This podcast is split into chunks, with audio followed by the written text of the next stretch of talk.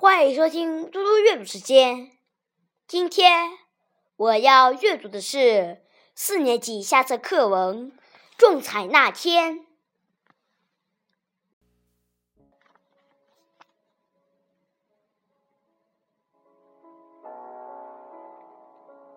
种彩那天，第二次世界大战前。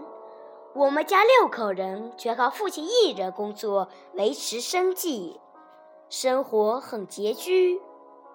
母亲常安慰家里人：“一个人只要活得诚实、有信用，就等于有了一大笔财富。”父亲是汽车修理厂的技工，技术精湛，工作卖力，深得老板的器重。他梦寐以求的。是能有一辆属于自己的汽车。一天放学回家，我看见城里最大的那家百货商店门前挤满了人。原来，一辆崭新的奔驰牌汽车将以抽奖的方式馈赠给中奖者。当商店的扩音器高声叫着我父亲的名字，表明这辆车已属于我家时，我简直不敢相信那是真的。不一会儿，我看见父亲开着车从拥挤的人群中缓缓驶过，只是他神情严肃，看不出中彩带给他的喜悦。我几次兴奋地想上车与父亲共享这幸福的时刻，都被他赶了下来。我不明白父亲为什么中了彩还不高兴，闷闷不乐地回到家里，向母亲诉说了刚才的情形。母亲安慰我说：“不要烦恼，你父亲正面临着一个道德难题。难道我们中彩得到汽车是不道德的吗？”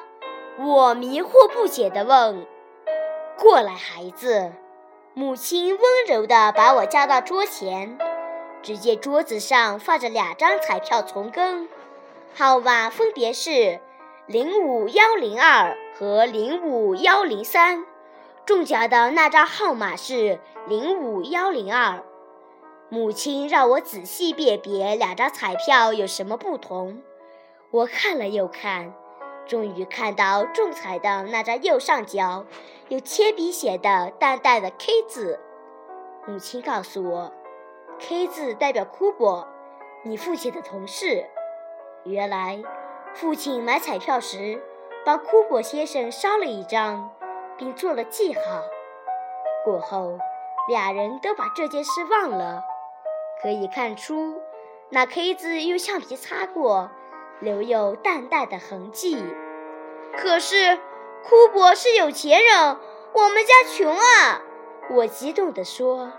话音刚落，我听到父亲进门的脚步声，接着听到他在拨电话号码，是打给库珀的。第二天，库珀先生派人来把奔驰汽车开走了。那天吃晚饭时，我们全家围坐在一起，父亲显得特别高兴。给我们讲了许多有趣的事情。成年以后，回忆往事，我对母亲的教诲有了深刻的体会。